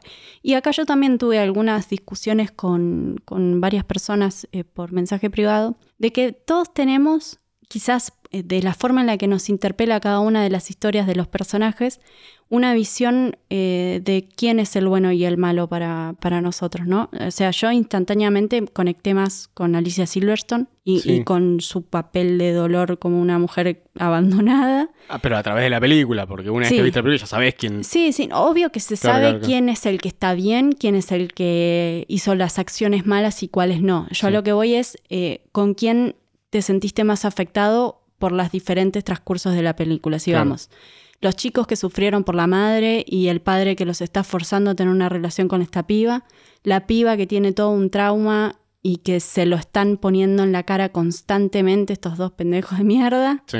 o la mina que fue abandonada por este tipo. O sea, ¿con, con quién eh, terminás eh, ¿Quién es sintiéndote peor? Tu villano como espectador, tu villano personal. Él. Claro. No, no, digo, te terminas dando, a partir de que identificando con quién vos más te sentís eh, en, en empatía con su vulnerabilidad, ahí es donde vos seteás quién es tu villano personal del- de la película. Sobre todo siendo una persona tan poco presente. Por lo menos para mí, él es el villano en esta película. Sí. Porque digo, no estás. Y no creo que sea algo casual únicamente que él Pasa se que haya él ido de trabajo, es un sino de que en villano lo por general. omisión. Sí, pero yo digo, en lo general él no, no habrá estado presente en la vida de esos chicos. No, no, si no. vos los dejás solo. Pero no podés, pero no, ¿En esa no creo que puedas decir que el villano es él de la película. El villano Bueno, para chicos. mí sí. Sí, el, el villano claramente son los chicos, como está seteada la película. Después, en mi interpretación personal, Hay otro villano que es él, que es más por Sí. omisión, por lo que no hace y por, y por las malas decisiones, que haga directamente obvio, obvio. de, de malo. No, no, él Es no tiene estúpido. motivaciones de ser una mala persona No como un- las tiene el, el pibe pibe, de It. sí. Pero que terminó teniendo pésimas decisiones y que no le importan los hijos, eso lo pienso y me parece un sorete. Bueno, pero muy de acuerdo con Desocupable. Con, Totalmente con- de acuerdo Con el final, con- sobre todo, que está, en, Desocupable, está sí. en mi línea, no en la tuya. Él dijo apropiado y aterrador. Yo creo que es aterrador. Para mí le faltó más, Pues pero no, no es no deja de parecerme ap- apropiado. Mira, O sea, me- mira cómo te diste vuelta. lo lee en un comentario y ya panquequea. ¿eh? Bueno, pero otro final podría haber sido tranquilamente el final que muchos habrán esperado de arranca la camioneta y nos vimos, Great, vos te morí de frío y nosotros nos salvamos. Eh, no. Bueno, pero podría haber pasado, digo, en, en la lógica de las películas, podría haber pasado. Rima. Que no, no me queda nada más para decir. Sigamos, siguiente comentario. Amargo desencuentro dice, el guion bastante flojo, muchas cosas similares a Hereditary, sin embargo me causó bastante incomodidad. Bueno, lo lograron. Lograron generar el, el clima de tensión Claro. necesario para que vos la recuerdes Logró, como un por momento lo menos, incómodo. Una de las cosas que se proponía en la película. En, en- ¿Cómo se llama? El que escribe el comentario. Amargo desencuentro. Amargo de 50, por lo menos, eh, lograron. Una de las cosas que se proponían, que era que te guste la película, que te copie la historia, incomodarte, una de tres. Germán Rolón, Sí. Rolón nos dijo, no tiene nada que ver con la peli en sí, pero ver a Hammer en la pantalla es hermoso. Fue mi primer Drácula, mi primer monstruo de Frankenstein, mi primer momia. Y después agrega, Sí. The Lodge creo que es por esperarla tanto que uno esperaba más. Está bien actuada, el guion está bien, la casa y alrededor. Es espectacular, pero para mí en el medio se pone medio larga, igual está bien. Es lo que decíamos al principio, las expectativas. Se entiende también. Me ha pasado un Sí. montón de veces. Juancy Brandy Buck dice, una pobre pantomima de Ari Aster con un guion poco trabajado y una pésima resolución. Una lástima porque las actuaciones están decentes en su mayoría. Bueno. ¿De quién estará hablando de que actuó mal? Eso Eh, quiero saber. Acá es donde dice, cuando Clarín dice todas las voces. Como, Todas las voces, todas. Sí, mencionamos esto, estamos totalmente en desacuerdo con ese comentario. Por eso digo, para mí, no sé en qué punto una se estaba recién estrenando y la otra ya estaba en producción reempezada. Habría que checar fechas de, de estrenos y de producción para ver qué tanto cuando escribieron el guion y cuando ya tenían todo delimitado para filmar, le podés achacar de que se copiaron de una película que funcionó. Para mí es como muy, muy difícil que pase eso. Siguiente. Charles Play dice Super Dark Mental. O mental, así de, de- de locura, ¿no? Claro. Eh, sí, totalmente. Sí, totalmente. Hernán Ábalos dice, me gustó bastante, esperaba menos y otra cosa, pero puede decir que es una de las mejores películas del año pasado, gran actuación de la protagonista. Bueno, Es él si estaba esperando menos. Eh, qué loco. Eh, la primera. Todo lo contrario. Eh, bueno, es que si la pones el año pasado, Ujú. también le entra un top 10 para Sí, mí. sí, En, totalmente. en nuestro, en nuestro escalafón, digo, ya vemos que hay un montón de gente que no la mete ni en un top 50 de los últimos 10 años. Pero yo creo que en el, en el 2019 tranquilamente podría estar. Tiene Eh, que pelear con fuertes. Tiene sí. que pelear con una grandota. Tiene que pelear con Midsommar. Ah, Tiene que sí, pelear con sí. Midsommar, tiene que pelear con The Lighthouse, tiene que pelear con Ready or Not, tiene que pelear con películas que estuvieron buenas. Y bueno, acá destacando también la, la actuación de ella, que sí, se lleva también la película al hombro. Y se nota mucho la transformación, ¿no? Hace, Del- hace hermosamente de rarita. sí. Hace de rarita, pero por otro lado en Mad Max. Hace de, de rarita en Hall the Dark. Eh, ¿Qué más? Eh, Eh, hace de, de- una extrañeza, no de rarita, pero una extrañeza en It Comes at Night. Es como hace, hace muy bien ese papel. Y un poco un rol diferente lo vimos en la película esta Lucky Logan. Lo hagan aquí, sí. ¿Quién, ¿Cuál es el siguiente mensaje? Vikripnikov, sí, eh, yo voy a hablar de el pedido que hiciste, Vikripnikov, ¿De qué? en, eh, las películas de gente que busca películas, porque estoy enojadísima con esa película que nos mandó, porque nunca pude encontrar. ¿Cuál es la ¿Cuál que es le mandamos varias que es muy posible que sean y nos dijo que no? ¿O ese es otro? Eh, No, no, él me pidió una película parecida a Sleepwalkers, con gatos y onda Stephen King, y cuando le preguntaba a la gente, todo el mundo me decía Sleepwalkers. O, me- o nos Sleepwalkers", decían otras que eran muy Él parecidas. específicamente dijo, no es Sleepwalkers. Y todo el mundo me ponía, es Sleepwalker. Eh, ya voy a encontrar tu película. Él nos dijo, me pareció excelente la precisa y balanceada comprensión de la estética sin perder la potencia narrativa, de lo mejor del año. Mira, mejor que todo lo Todo que un dijimos en el epi- académico, boludo. Pero Pará, mucho, dejá de hacerme quedar mal, me mucho mejor de todo lo que dijimos en el episodio. Sí, súper conciso. ¿Cuándo aprenderemos a Claro, hablar nosotros así? ya iremos más de una hora haciendo esto. Gravy Draux, un excelente ilustrador del cual tenemos trabajos de él en Instagram y lo pueden ir a seguir, eh, puso muchos copitos de nieve y dijo, mi favorita de lo que va del 2020. La primera mitad se me hizo excelente, predecible, pero me mantuvo intrigado. Sentí mucho frío al verla, no sé si fue el ambiente de la película o el aire acondicionado del cine. Bueno, de eso igual es, es muy interesante, ¿no? De que, Que de que te siendo- generen ese clima también. ¿Qué Eh, clima? De que te ¿De generen el frío. No, pero es muy bueno. No, pero- ah, la tipa pero- quería vender la película como si fuera la productora. Pero no, es muy bueno que te lo generen, no te lo generan. el- los cines tienen No, no, a, a mil. No hablo de cine 4D y esas pelotudes, digo que te genere una película esa, Ah, ah, esa sensación de frío, como cuando ves The Shining, que te tenés que poner un abriguito. ¿Me entendés? A mí se re comprometía con bueno, las yo te dije que yo veía The Killing los días de lluvia porque Ah, me gustaba wow. estar eh, inmiscuido Ah, en que sommelier, en- en- sibarita de la... ¿Por qué, boludo? Nada que ver, si ahorita qué. Que me gustaba ver la, peli- la, la serie que, en la que llovía todo el tiempo cuando llovía, porque me, me gustaba sentir esa, esa sensación. Eh, de Pero me Killing está parece- en Seattle, ¿no? Ahí donde llueve todo el tiempo. Pero me parece que está copado lo que dice él en cuanto a que se le hace predecible, pero aún así le gusta, es porque la película puede soporta. Ujú, Yo no, la vimos de nuevo, Sí. pero es muy posible que soporte el hecho de que vos ya sepas Sí. de qué va la historia y aún así sea copada de ver. Que a él le pasó en la primera visualización.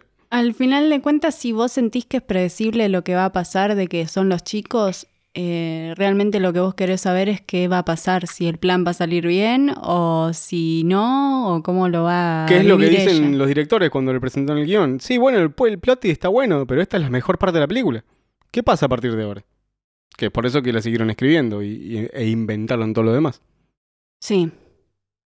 Em, Siguiente. sí, No veo que tenés-. No veo que tengas muchas cosas para decir. Campa RGH dice, me decepcionó sinceramente. Con un comienzo muy bueno, una fotografía bella y un casting dentro de todo piola, la peli promete mucho durante el primer acto.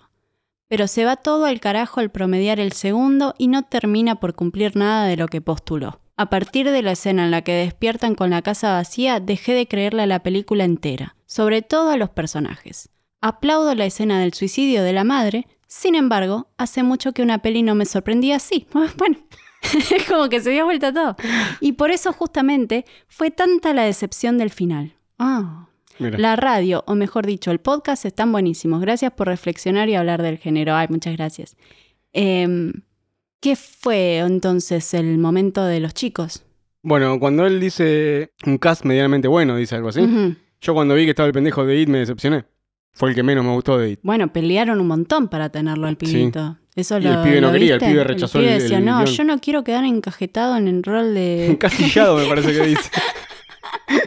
Él estaba encajetado en no quedar encasillado. claro, ahí está. En el rol del terror. Tenés una película, pibe, a ver, para. Claro, anda No sé si tiene otra de terror, pero. Nah, es, eh, entre comillas, protagonista de, de Sí, ya It, sé, porque pero- los otros se roban mucho más la película que él, pero... Sí, él es como. Le van a dar otros papeles. Él es como el personaje del medio, ¿viste? Ese que, que no el tiene típico nada. personaje héroe, que es, un, es una planta. Es el que hace las cosas bien y el que tiene buenas decisiones. El y protagonista de novela. y todos, muy los basicón. y todos los personajes ricos están alrededor de él, que son los que le generan la sustancia de la historia. Por eso él no me, no me terminó de convencer y cuando lo vi acá dije, oh, este bodrio de vuelta. Pero bueno, me arpó, porque hace bien, dijo de puta. El otro es como muy buen pibe Sí. todo el tiempo. Y acá estuvo bien.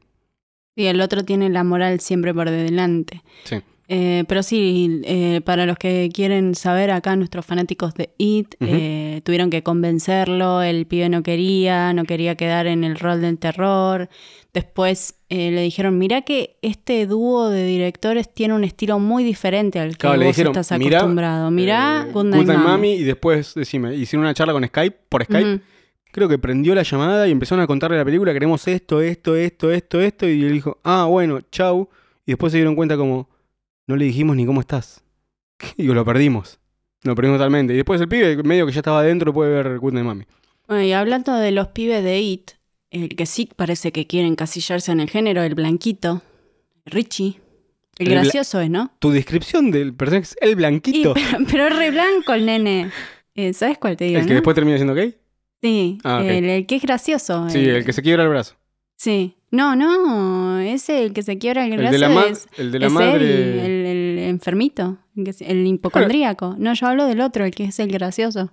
Ah, el de, el de Stranger, Stranger, Things. Things. Claro. Ese parece que sí quiere quedar encasillado en el terror porque cualquier cosa de terror que se la den la agarra porque dicen que The Turning es horrible. Ah, Así ¿sí? que si vamos Oh. a hacer la línea genealógica, parece que Beverly es la que le está yendo bien. El Stranger Things venía alto y tiró para abajo y este se viene manteniendo en... ¿eh? Claro. Tiró para un costado más cultural, ponele. Un cultural. es como. te- vos tenés que redondear la idea y terminar la oración, no importa que con qué palabra sí, no sea. importa con qué. Bueno, muchas gracias por el comentario, Campa, y gracias por escucharnos. Siempre estamos ahí con tu feedback presente para ver también Sí, qué es lo que les interesa. porque somos bastante nerdos y solemos ponernos a discutir con, por privado, con cosas. No esperamos como otros podcasts que hacen como háblenos y nosotros les hablamos en el podcast. Nosotros estamos todo el tiempo ahí como tiqui, tiqui, Sí. tiqui, tiqui. Así que Mm. bueno, pueden, pueden charlar con nosotros o Sí. si quieren alguna recomendación. Muchas veces les va a pasar que empiezan a hablar hablando con Sofía y después termino cerrando yo las conversaciones y, y no tuvieron una charla constante con una sola persona. Pero... Sí, entonces... ¿qué Y una vez me hice hablando? pasar por vos. Ah, una vez era como, ¿y qué? Sí, esa fue la soy que medio dijiste. puta, dije algo así. Esa vez fue la que dijiste, soy medio puta y me gustan las cosas australianas. O sea, como que no me conoces para nada. No somos un solo cerebro. Vos no, no sabes cómo pienso yo. Que Eh, es básicamente no, que las películas algo- australianas y de vez en pero cuando. no era de otras. película australiana, era de una película que a mí no me gusta tanto y dije como, sí, me encanta eso. Ah, Porque vos habías dejado la conversación colgada ahí. ok, continuamos. Ariel Francisco 19 dice, me gustó mucho. Con un clima claustrofóbico da la sensación de que puede pasar cualquier cosa. Primera hora genial, luego decae, pero redondea en una muy buena película. Suele pasar eso igual, ¿no? A veces Eh, creo las que películas le dicen suelen ser lo- los- el- la crisis del final del segundo acto, Sí. algo así, como que todas películas tienden a, tienden a bajar antes del inicio del tercer acto. Sobre todo cuando, cuando hay tanto depositado en la primera parte y cuando Sí. vos ya, eh, en este tipo de películas en las que vos ya sabes lo que pasó o, la intriga fundamental es como que ya, ya se disipó. Es como que por ahí el final ya no, no termina de llegar al punto culmine, como podría pasarte con Hereditary, que es todo en el final. Como, como una ola que vuelve a, a comerlo del principio, ¿no? Lucifer Rising, otro ilustrador, bueno, sí, hay muchos ilustradores. También excelente, dice, me gustó. El clima de la película es asfixiante, la fotografía es hermosa. Mitad de la película decae un poco para mi gusto, pero lo compensa con la influencia de Kubrick a lo largo de toda la película. Sí, la mayoría está ahí, ¿no? En como que están los que no les gustó nada, absolutamente nada, les pareció una basura, y los que les gustó, pero creen que por la mitad como que uno se pincha un poco. No Iglesias dice, me gustó la primera parte, pero hay partes que me parecen lentas de la segunda y estiran demasiado el desenlace, que igual es inesperado. ¿Serán casualidades las cositas parecidas a Hereditary? Mm. se revuelve todo en lo mismo. Igual, eh, digo, ¿podrían ser referencias? No, son muy cercanas. Para mí no. Como yo no creo que puede que una está copiando la otra, no hay suficientemente tiempo para que una esté referenciando una película tan reciente. Yo lo haría. Ah, qué sé yo. Vos haría cualquier cosa. Claro, sí, menos mal que vos no dirigís. Black Alan dice, gran película, valoré el clima de angustia y opresión que nunca termina, incluso después del final. Sí. Claro, Eh, es la- lo que voy yo. A lo que me gustó a mí. Que después del final, el fundido a créditos te deja ahí como marinando. Te deja ahí sí, embebido te, en la te película. dejan pensando que acabo de ver. Para muchos basura. Y por lo visto, ah, Sí. nada, che, bastante bien los comentarios. Pero lo que pasa generalmente con una película, tanto de esta característica como en general. Ujú. Va a haber mucha gente que le guste y otra que no. Uno, no- las películas no son para todos. Matilde eh, eh, eh, dice, me gustaron las actuaciones y los climas que genera, aunque la primera parte se me hizo un poco lenta, uh, bueno, acá había una diferente, salvo la escena del suicidio que fue bastante choqueante. No sé si habrá sido algo intencional del casting, pero me sorprendió, pero me sorprendió el parecido físico de Riley con Alicia Silverstone. Me gustaron las escenas de la secta, en especial cuando muestran los cadáveres tapados. Sí. Muy, Muy, bueno. muy bueno Y otra que coincide con vos en que se parecen. ellas. Sí, gracias, eh, gracias por remarcar que está Por validarte, correcto. ¿no? Ajá. Igual, eh, si vamos a la Alicia Silverton de antes, no se parecen en nada. No sé cómo lograron esa, viste, esas cosas del paso del tiempo, ¿no? Como, Ujú. como se encontraron. Ahí eh, terminaron encontrándose en un punto de inflexión. Se dice así, ¿no? En un vórtice. ¿Quién sabe? Un punto de inflexión es cuando ya ese punto y cambia todo. Claro, bueno, sí, No- ok. porque antes no se parecían, y llegó el punto de inflexión en el que ahora se parecen y andás a ver después cuando... Que una bomba de los evolucionando. 90 se parece a una actriz ok de los 2020. No, acá es- depende del gusto de cada uno. Claramente al padre le gustaba más la nueva. claro. Silvi Reg dice, me gustó bastante, tiene una estética y un estilo que remite a las nuevas películas de terror más indies, entre comillas.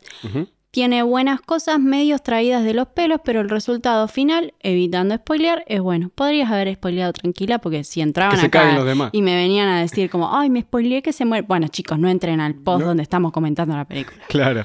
Em, me resulta interesante que, se, que como vos lo hiciste vos hace un rato, esté adosado el película indie con la estética de la película. Porque una película independiente, ya sé que indie sí tiene que ver, como el rock indie Sí. es un estilo de rock que no tiene que ver con Bueno, todo ella el lo rock. puso entre comillas por eso, ¿no? Eh, Pero me resulta interesante que las películas indies sean como de esta forma. Porque el rock indie es, eh, no se me Algo más alternativo. Interpol, Elephant, es como Joy Division. No, anda. Lana del Rey, The Killers. Ponele, que Bueno, ponele sea, el punto más comercial. Justo el que vos decís, entre Sí. comillas, comercial, sea el punto más, bueno, pero es más que popular del indie. Pero el indie viene siendo eso. Y en el cine me, me resulta interesante que hayan. Ya hemos adoptado como que el cine indie es esta cosa más arty. sí, pero también eh, vamos a... Esta es una película comercial, no comercial. Una película de una gran productora con, con gente que está acostumbrada a verse en otro tipo de proyectos. Un una que proyecto fue hecho una gran productora. un proyecto hecho para una gran película con fines no similares a los fines comerciales que puede tener una película Claro, de terror. no para todo el público, como Exacto. puede llegar a ser. En Es una Blumhouse apuesta, en menos una medida, apuesta Universal en otra en una medida más grande. De Y- decir para todo el mundo. Quiero que la vea todo el mundo. Y me dé plata Son- todo el mundo. Son películas que tuvieron el- la suerte de existir por películas como Get Out, como Hereditary, como La Bruja, que tuvieron buenos estrenos comerciales, sin ser las películas que son hechas para las masas. Pasa que eso ahí te, te genera un- la pregunta de qué es lo que vino primero. Que es, lo que siempre está. ¿Viste? Como, ¿qué, qué, qué fue? Que, el, que eso fueron. que rompieron el box office y por eso se hicieron más. O rompieron el box office porque la gente estaba necesitando ese estilo de películas hoy en día. Digo, te, te genera esa, esa, esa pregunta, que no tengo la respuesta, así que sigamos al siguiente comentario. Y el último comentario es Toner Reed, que no había visto la película, vio la película y automáticamente vino a comentar. Y dijo, me encantó mucho mejor que la mentira de Hereditary. Pero por favor, basta de utilizar el recurso de los muñecos y la casa de muñecas que anticipan la escena siguiente porque ya no da para más. Creo que sí, a partir de ahora necesitamos como un- un- una pausa de esto, ¿no? Hasta que alguien reinven- lo reinvente de cierta forma, ya como dos películas tan cercanas es suficiente para mí. Si vemos una dentro de tres meses que utiliza el mismo recurso, y ahí sí, ya, ahí sí ya te digo como, bueno, aflojemos, date cuenta. Si la estás grabando y ya salieron dos películas así, date cuenta que no puedes usar lo mismo. Lo que me había dicho Tony Reid también es que era muy fuerte eh, Hounds of Love, la película que hablamos en el episodio Sí. anterior, que era que le pareció muy fuerte.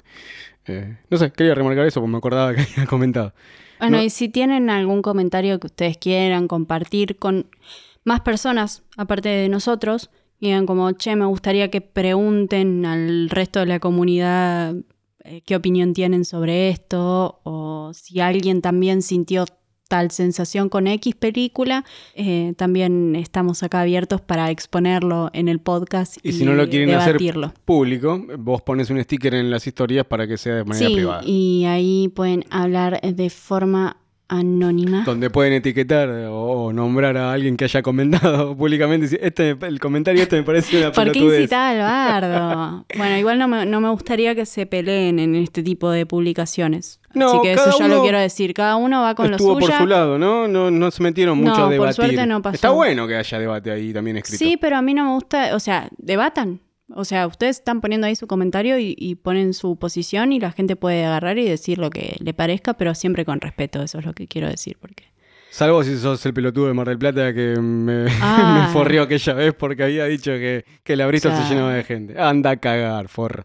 Bueno, para que lo entiendan, hicimos un meme hace mucho tiempo con la escena de Poltergeist de la pileta y yo puse una frase desafortunada o graciosa. Te queda el criterio de ustedes que dice cuando vas a la Bristol en temporada alta. Y la imagen era en la pileta llena de, Sí, sí, lo de cosas dije. por todos lados. Ah, perdón. Entonces él agarró y comentó. eh, Se ve que ¿de hace mucho que no va, vos? se- Se sí. nota que hace un montón que no va. Nosotros habíamos ido hace un año. Claro. Y no creo que haya Menos cambiado. encima. No creo que haya cambiado para nada. Ocho meses, creo. Y después cuando entré, porque yo, yo me quedo muy caliente y entré a revisar su perfil, era un concheto terrible. Y bueno, vos seguro que vas a, a Pinamar, ni siquiera pisás Mar, la playa de Mar del Plata.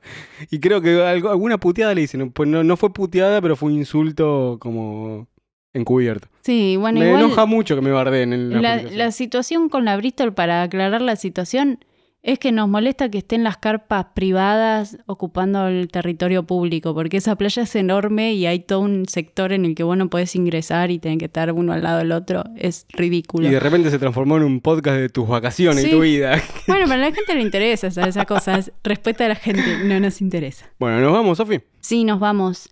Ha sido un excelente podcast, uno de ¿Por los qué? primeros No está en tu posición decir eso. especiales de Tierra Negra. Terror.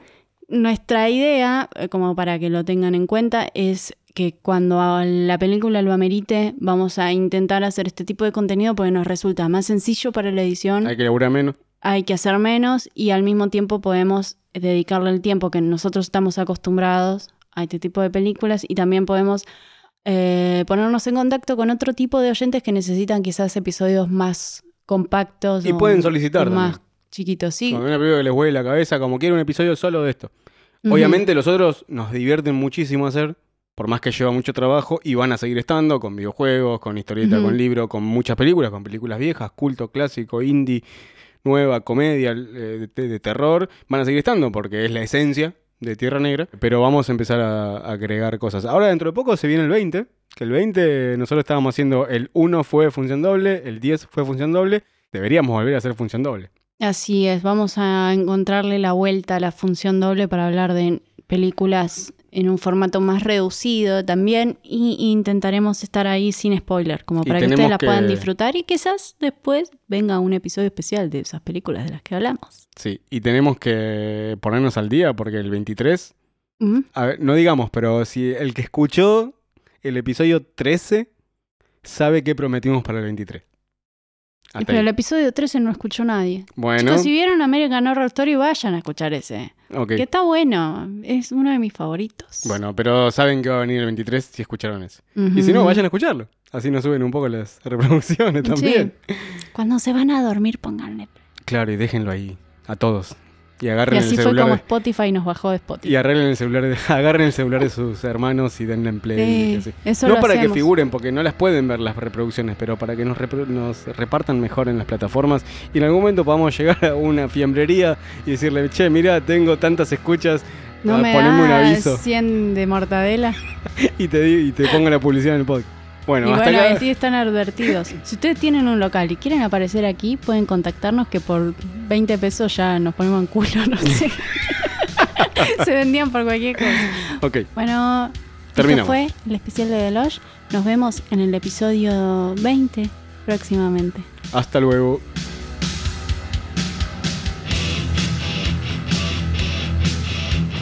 Este podcast fue presentado por Sarmiento Sangriento Festival de Terror. Tierra Negra forma parte de la red de podcast de Kermés de miércoles. kdmradio.webly.com Se Seguinos en Instagram como Tierra Negra Terror. Mandanos tu mensaje a tierranegraterror.gmail.com Producido por Matías Beltrando y Sofía Frank. Grabado y editado por Disco Cuadrado.